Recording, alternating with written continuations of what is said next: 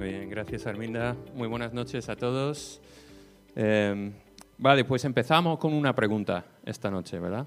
Eh, empezamos con, con, la pregunta de eh, si pudieras tener cualquier trabajo del mundo, ¿cuál sería? ¿No? Entonces, bueno, el que quiera, pues comparte por favor lo que habéis compartido en las mesas. Ahí en voz alta, si quiere compartir, ¿qué, ¿qué querías ser, ¿no? Si pudieras tener cualquier trabajo, ¿cuál sería? Superhéroe. Muy bien, con, con cuatro años yo igual. Muy bien. Ah, sí, músico profesional. ¿Qué? ¿Qué has dicho? Ok. Vale. Y montañas rusas, eso molaría, ¿verdad? Diseñador de montañas rusas. Tendrías que ser ingeniero para eso. ¿Qué más? Piloto. Hombre, no sé si recuerdas ese momento de entrar en la cabina por primera vez ahí con los pilotos, si te invitaron alguna vez a hacer esto. Yo con siete años voló, volé yo solo de un lugar a otro. Mis padres me dejaron ahí. Y, y bueno, recuerdo esto, que me invitaron los pilotos ahí a la cabina. Entonces, bueno, no me convertí en piloto, desgraciadamente. Bueno, si me hubieses preguntado, ¿no? pensando en mi vida, un poco en, mi infancia, si me hubieses preguntado eh, qué trabajo deseaba tener al ser mayor, ¿sabes? Con cinco años te hubiese dicho policía, ¿no? Con siete años, bombero. Con diez, eh, eh, transformer. O sea, hubo como un regreso ahí, ¿no? o sea, una confusión. Eh, y luego entré en una fase de querer ser atleta, pero no encontrar ningún deporte que se me daba bien, ¿sabes? Como con 11 años quería ser futbolista, con 12 luego tenista, eh, con 14 pues había cambiado mis sueños y quería ser profesional de béisbol. Y luego con 18, como no se me daba nada bien estos deportes anteriores, dije, pues voy a ser golfista. O sea, iba cambiando. Y luego entré en la universidad y, y claro, en verdad tienes que empezar a pensar en cuál va a ser mi trabajo, ¿no? ¿Qué, qué, qué voy a elegir? Entonces, comencé eh, en la universidad con um, la carrera de ingeniería de textiles. Eh, y luego cambié a ingeniería de mecánica, pero la verdad es que no tenía ni idea lo que quería hacer. Eh, pero claro, tienes que elegir algo, ¿no? Lo que hice, entonces ya comencé a pensar, bueno, a lo mejor voy a ser ingeniero. Y, y no sé con qué trabajo eh, soñaste tener tú de pequeño o a lo mejor ahora mismo con qué trabajo sueñas tener, ¿no? Cuando seas mayor. Yo ya soy mayor, ¿no? Eh, y si me hubieras dicho, cuando estaba en la universidad, que X años más tarde, no voy a decir cuántos años han pasado, pero muchos, ¿no? Pero si me hubiese dicho cuando yo estaba en la universidad que años más tarde yo estaría viviendo en el extranjero, llevando una asociación sin ánimo de lucro de carácter cristiano en, en otro país, eh, primero te, te, habría preguntado, ¿y por qué estoy estudiando ingeniería? ¿no? Sufriendo. Y eh, no te habría creído, ¿no? porque bueno, la vida es interesante. ¿no? Eh, Mark Twain, ¿os suena ese nombre? Escritor famoso del siglo XIX en Estados Unidos. Dijo eso. Los dos días más importantes de tu vida son el día en que naces y el día en que descubres por qué. Y me encanta, me encanta esta cita. Él tiene unas citas buenísimas. Y me encanta porque tu vida consiste en mucho más que una profesión. Mucho más que una profesión. Todos queremos descubrir por qué hemos nacido, ¿no? Y, estamos todos en una búsqueda, de alguna manera, ¿no? Entre otras cosas, todos estamos buscando seguridad, amor, tener un lugar donde pertenecer, tener un trabajo significativo, tener un entorno ¿no? de cercanía, de amigos, tener propósito, un sentido en la vida, una dirección. ¿no? Y claro, si tú estás en la universidad ahora, si estás estudiando, por ejemplo, estás intentando asimilar un montón de información, ¿no? Para, para un día tener un trabajo, ¿no? Terminar la carrera, hacer todo lo que puedas para, para sacar las mejores notas o por lo menos aprobar, ¿no? Dependiendo de cuáles sean tus expectativas, ¿verdad? Porque algún día quieres tener trabajo, ¿verdad? Y eso está muy bien, pero a veces podemos estar, y yo me pongo en, a lo mejor, vuestro lugar, cuando yo era universitario, podría estar yo tan enfocado en el día a día de estudiar, de, estresarme por tantas cosas, clases, proyectos, notas, que a veces tenemos que recordar esto. Eres más que un examen, eres más que una nota. Y tu vida, tu valor consiste en mucho más que eso, obvio. Todo el mundo lo sabe, pero a veces, a veces hay que recordarlo y decirlo. Y sobre todo, sobre todo cuando las cosas no te están saliendo bien o como te las habías imaginado o en medio de, la frustración o la decepción o el fracaso o en medio de momentos muy difíciles, sea en la universidad, con clases o lo que sea, ¿no? o en la vida profesional o en lo romántico o en cualquier otro ámbito de la vida. ¿no? Creo que cuando estamos pasando por momentos difíciles, cuando las cosas, este trabajo que soñaste tener, que a lo mejor no lo alcanzas en el tiempo que esperas, ¿no? En estos momentos de la vida tenemos una invitación, tenemos una oportunidad. Y la oportunidad es descubrir dónde estamos poniendo nuestra fe y nuestras esperanzas en cuanto al futuro y dónde estamos poniendo nuestra identidad. ¿Vale? Porque siempre hay un vínculo entre estas tres cosas, la fe, la identidad y el futuro.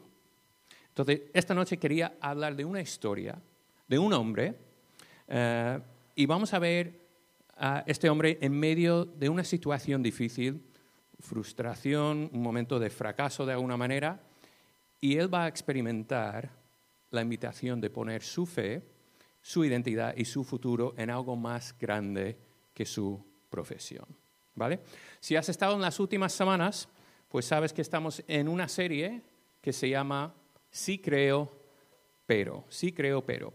Una serie que esperamos que conecte contigo, creas lo que creas, estés donde estés, en tu propio camino de fe, seas súper creyente, seas nada de, nada de nada creyente, o a lo mejor estás ahí, ahí en el medio, no estás muy seguro, pero creemos que habrá algo aquí para todos. Y la semana pasada uh, Arminda nos habló de sí creo, pero tengo dudas. Y hace un par de semanas hablé yo acerca de sí creo, pero no lo practico. Entonces, vamos a seguir un poco con esta dinámica de descubrir ideas sobre sí creo, pero. Y esta semana, sea cual sea tu pero, digamos tu pero personal, se llama sí creo, pero a mi manera, o sí creo, pero no entiendo a Dios, o no entiendo la Biblia, lo que sea, o más bien sea me gustaría creer, pero, o antes creía, pero sea cual sea tu situación personal, creo que vas a poder identificarte con el personaje, con el protagonista de la historia que vamos a leer esta noche.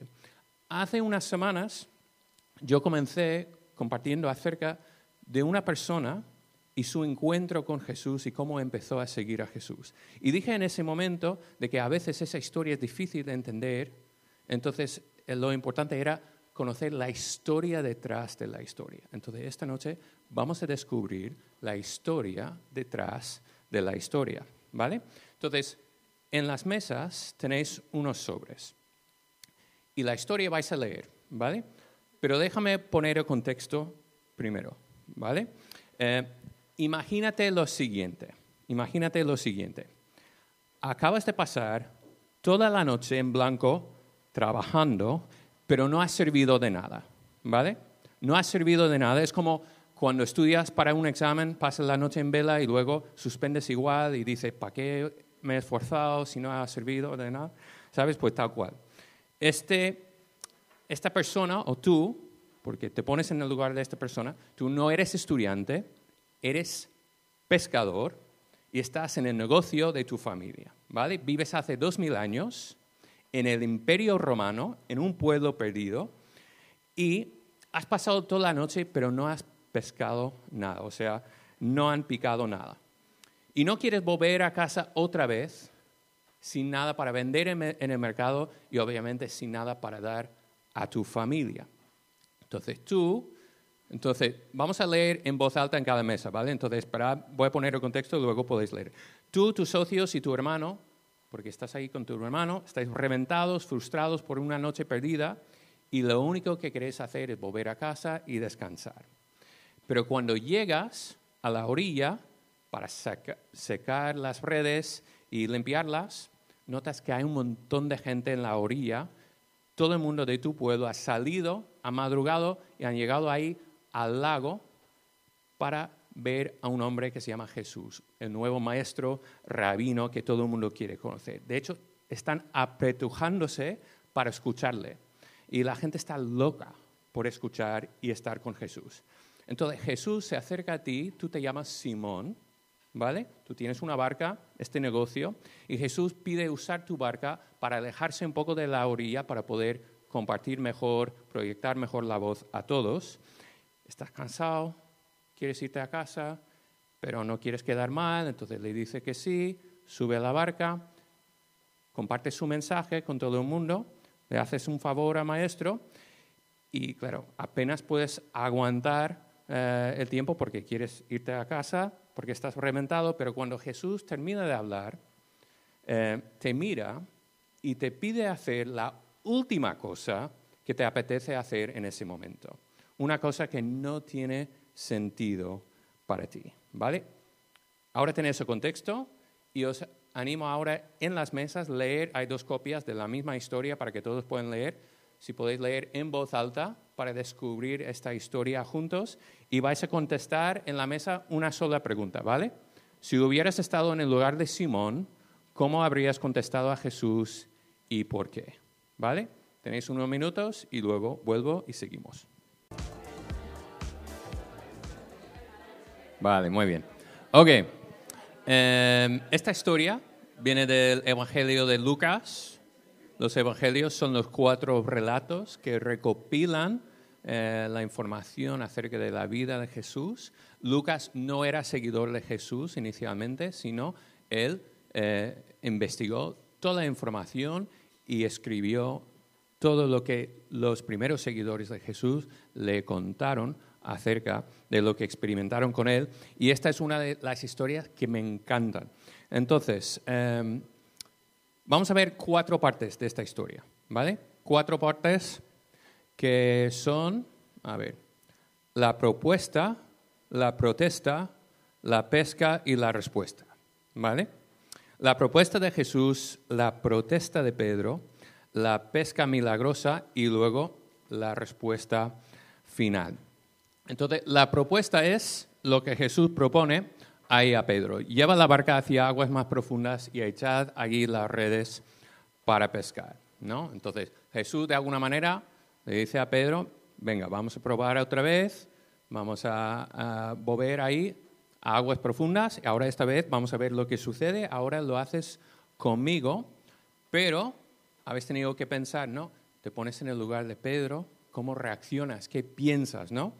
Si yo estoy en el lugar de Pedro, honestamente estoy pensando, eh, Jesús, tal vez sea muy bueno en teología, contar parábolas y eso, pero ¿qué sabes sobre la pesca? O sea, no eres tú carpintero y mejor se lo dejamos a los profesionales, ¿no? Puede ser lo que Pedro está pensando, ¿no? Porque la última cosa que quiere hacer es volver a perder tiempo, porque ya ha pasado toda la noche. Y dice eso, ¿no? Dice, maestro, hemos estado trabajando duro toda la noche y no hemos pescado nada. Eh, ¿No es cierto que si tú pasas toda la noche haciendo un trabajo o estudiando, tú quieres que la gente lo sepa, ¿no? Porque has sufrido y quieres que vean que cuánto has sufrido, cuánto estás esforzándote. Pues Pedro igual, ¿no? ¿Sabes? Que después de un examen que has estudiado toda la noche, quieres que tus amigos lo sepan. No, tío, es que estoy reventado, que he pasado toda la noche estudiando, ¿no? Es lo que dices, ¿no? Y esto es lo que Pedro, Pedro quiere que Jesús sepa. Ya lo hemos intentado, Jesús. déjalo, hoy no pican, a veces pasa, no pasa nada, me voy para casa, ¿no? Y yo me, me imagino aquí uno de estos momentos que Jesús está ahí, a lo mejor sonriendo, ha hecho su propuesta y está esperando ahí, un poco como, Pedro, ¿qué hacemos? ¿Qué hacemos? Y imagino también como una de estas pausas incómodas que a veces ocurren en las conversaciones. ¿Sabes lo que quiero decir? Y pues Pedro tiene que decidir qué va a hacer, ¿no? O sea, yo creo que esto es el momento de sí creo, pero para Pedro. ¿Por qué? Porque Pedro ya ha experimentado lo que Jesús puede hacer. Porque si lees Lucas 4, el capítulo anterior, Lucas nos dice que Pedro, que Jesús ya ha estado en la casa de Pedro y Jesús ya ha sanado la suegra de Pedro, quien sufría de una fiebre muy alta. Y, y Pedro tiene que decidir si quiere aceptar esta propuesta, si confía lo suficiente en hacer lo que parece que lo que no tiene sentido hacer. Cuando, cuando lees los evangelios sobre la vida de Jesús, em, verás que Jesús no pedía a la gente simplemente que creyera en Él, ni pedía a la gente que le adorara o que le cantara una canción o que se arrodillaron delante de Él. Antes de que les invitara a creer en Él, les invitó siempre a seguirlo. Pedro, vamos en la barca, aguas más profundas. Y como hemos dicho ya en esta serie, que vamos repitiendo, Jesús no buscaba solo a creyentes, sino a seguidores. Y creo que dependiendo de tu trasfondo, ¿no? de tu experiencia a lo mejor con el cristianismo, con la fe, eh, a veces tenemos la visión de la fe cristiana como algo que se ha impuesto a la gente, algo que restringe nuestra libertad. Si, si tú hubieses vivido en la España de la dictadura, efectivamente hubieses experimentado esto, ¿no? Pero esto no es lo que experimentas, no es lo que ves cuando lees los evangelios. Porque ahí Jesús invita, Jesús guía, Jesús propone, Jesús nunca empuja, no tira de brazo, no obliga, no coacciona. Jesús invita. Y lo que pasa es que a veces, y eso sí es cierto, a veces nos invita a ir en una dirección en la que no queremos ir. Si sigues a Jesús, y esta es mi experiencia también, en algún momento vas a enfrentarte con la misma situación de alguna manera. Cuando su camino no tiene lógica según tu criterio, según tu perspectiva. Cuando su camino a lo mejor no encaja con lo que siempre has creído en tu familia o con la cultura en la que vivimos, nos dice, sí creo, pero ya nadie vive así, ¿eh? O sí creo, pero es que no tiene sentido, ¿verdad? O sí creo, pero todo eso lo que Jesús dice sobre el amor al enemigo o, la ética sexual o el perdón o, o la venganza o la generosidad o sobre el corazón humano, es que choca con lo que dicen por ahí. Y en estos momentos, en estos momentos, si te consideras seguidor de Jesús, ¿no? Tienes que elegir entre dos caminos. Siempre he tenido que elegir entre varios caminos, ¿no? Uno de los caminos puede parecer más fácil, más aceptable, más popular, más conveniente, mientras el otro puede parecer, más difícil, menos llamativo o, incluso incomprensible. Y es ahí donde la fe se pone a prueba. Entonces, si quieres ser más que un creyente, sino también seguidor, si quieres ser discípulo, esta palabra que vimos hace un par de semanas, ¿no? Un aprendiz de Jesús, experimentarás lo mismo. Fijo, tendrás que decidir si estás dispuesto a seguir a Jesús por caminos que desconoces o que incluso te pueden parecer equivocados por tu criterio. Al final la pregunta es, ¿en qué criterio confías? ¿En qué criterio confías? ¿Quién te va marcando el camino que deberías seguir. En el caso de Pedro, en este momento ya habéis leído la historia, no sabemos si es por educación o por desesperación, por cansancio, por incomodidad, este silencio o por fe, decide dejar de protestar y confía en Jesús y deciden volver otra vez mar adentro, ¿no? Y Pedro dice, pero como tú me lo mandas, como tú me lo mandas, echaré las redes. Y esta sería la decisión que le cambiaría la vida.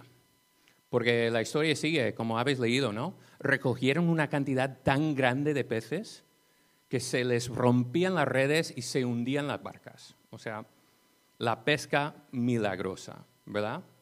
O sea, nunca habían visto algo igual, llevaban ahí años pescando, nunca había ocurrido algo tan increíble. Es un milagro, ¿no?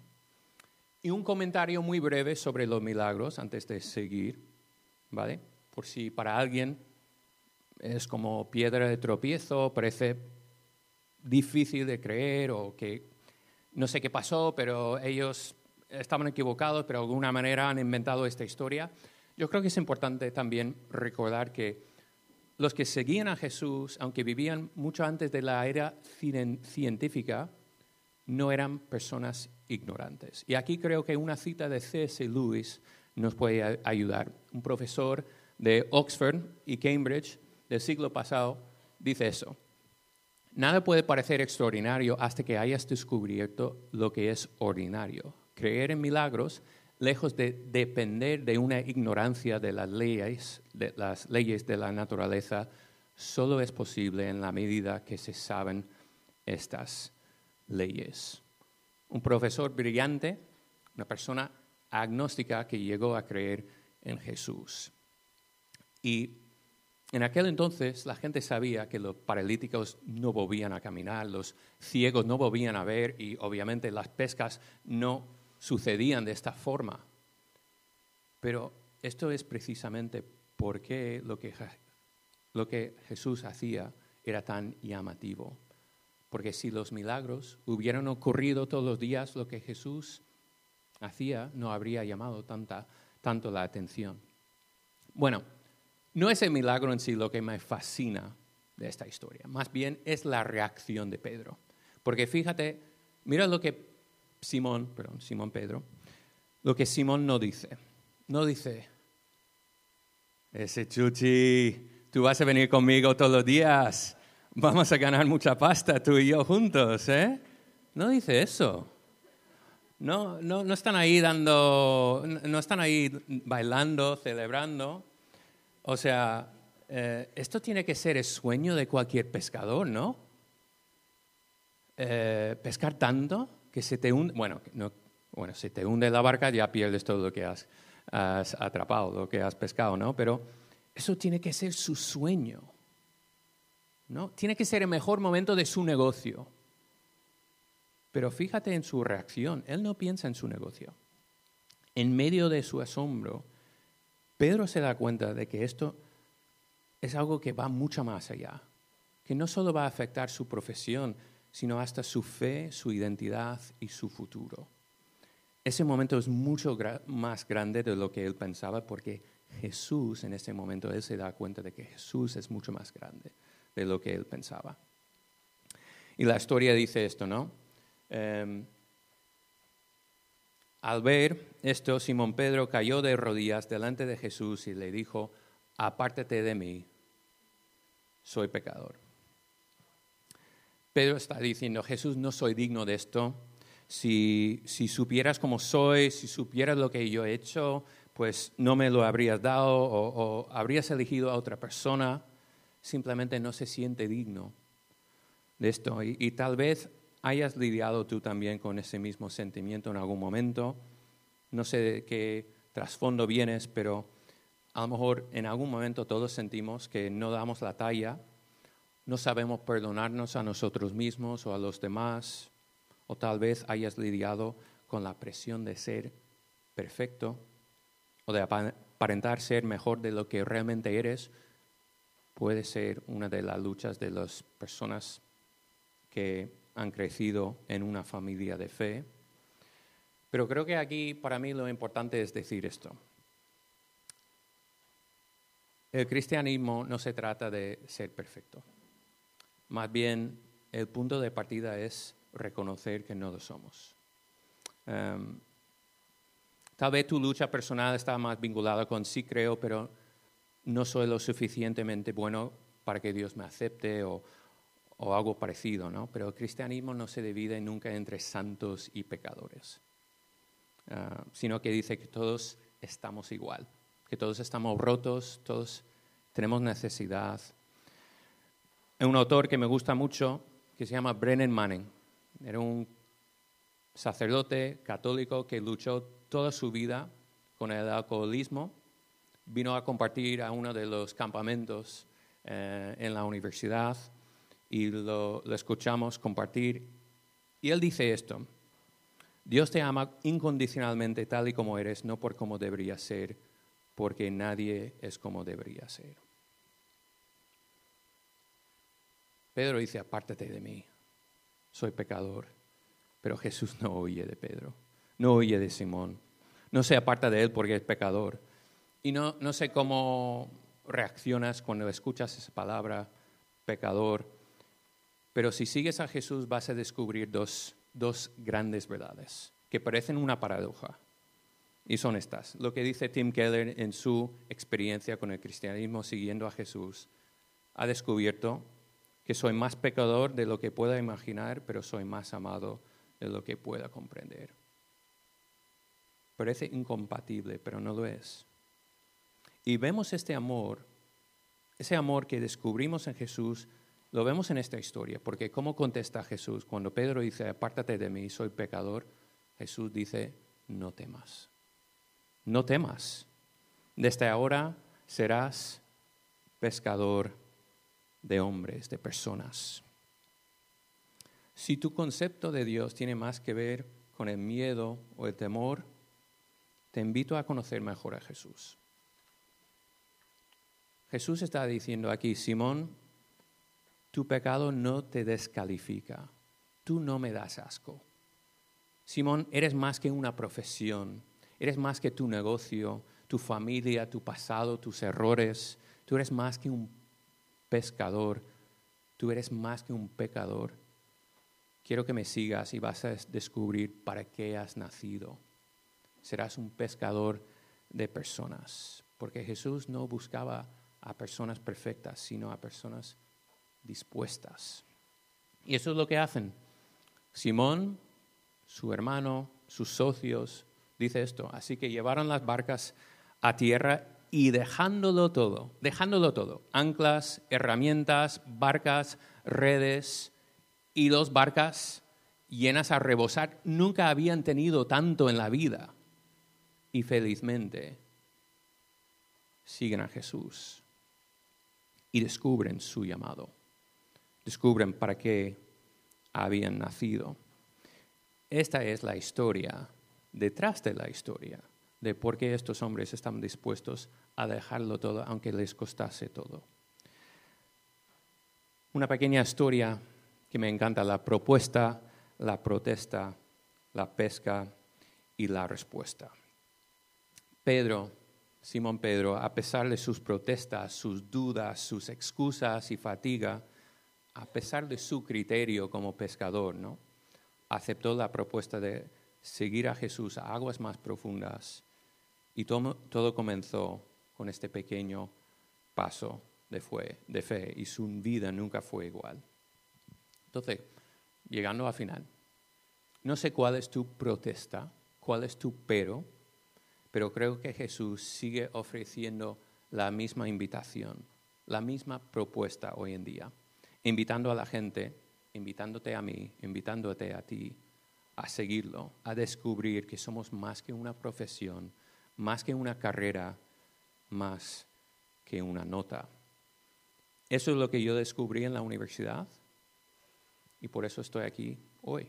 En vivo existe, porque creemos que la etapa universitaria es una de las más importantes de la vida cuando no solo estás aprendiendo un oficio, que esto sí es importante, pero también estás descubriendo quién eres y estás descubriendo la persona que quieres ser, ¿no? Y no queremos que acabes este tiempo, esta etapa, sin realmente saber quién eres y hacia dónde vas. En qué o en quién estás poniendo tu fe, tu valor, tu identidad y tus esperanzas para el futuro. Entonces te dejo con esta pregunta. ¿Quién te va marcando el camino que deberías seguir? ¿Quién te va marcando el camino que deberías seguir? Seguir a Jesús no significa tomar un gran paso de fe de golpe, sino empieza con una pequeña decisión, un día a la vez. Entonces, te pregunto, ¿cuál es el siguiente paso que tú crees que Jesús te está invitando a tomar? Gracias por venir al encuentro. Recuerda que estés donde estés en tu propio camino de fe, vengas de donde vengas, seas como seas, aquí eres bienvenido. En un par de minutos van a sacar las tapas. Os invito a reflexionar y compartir juntos. Nos vemos la semana que viene.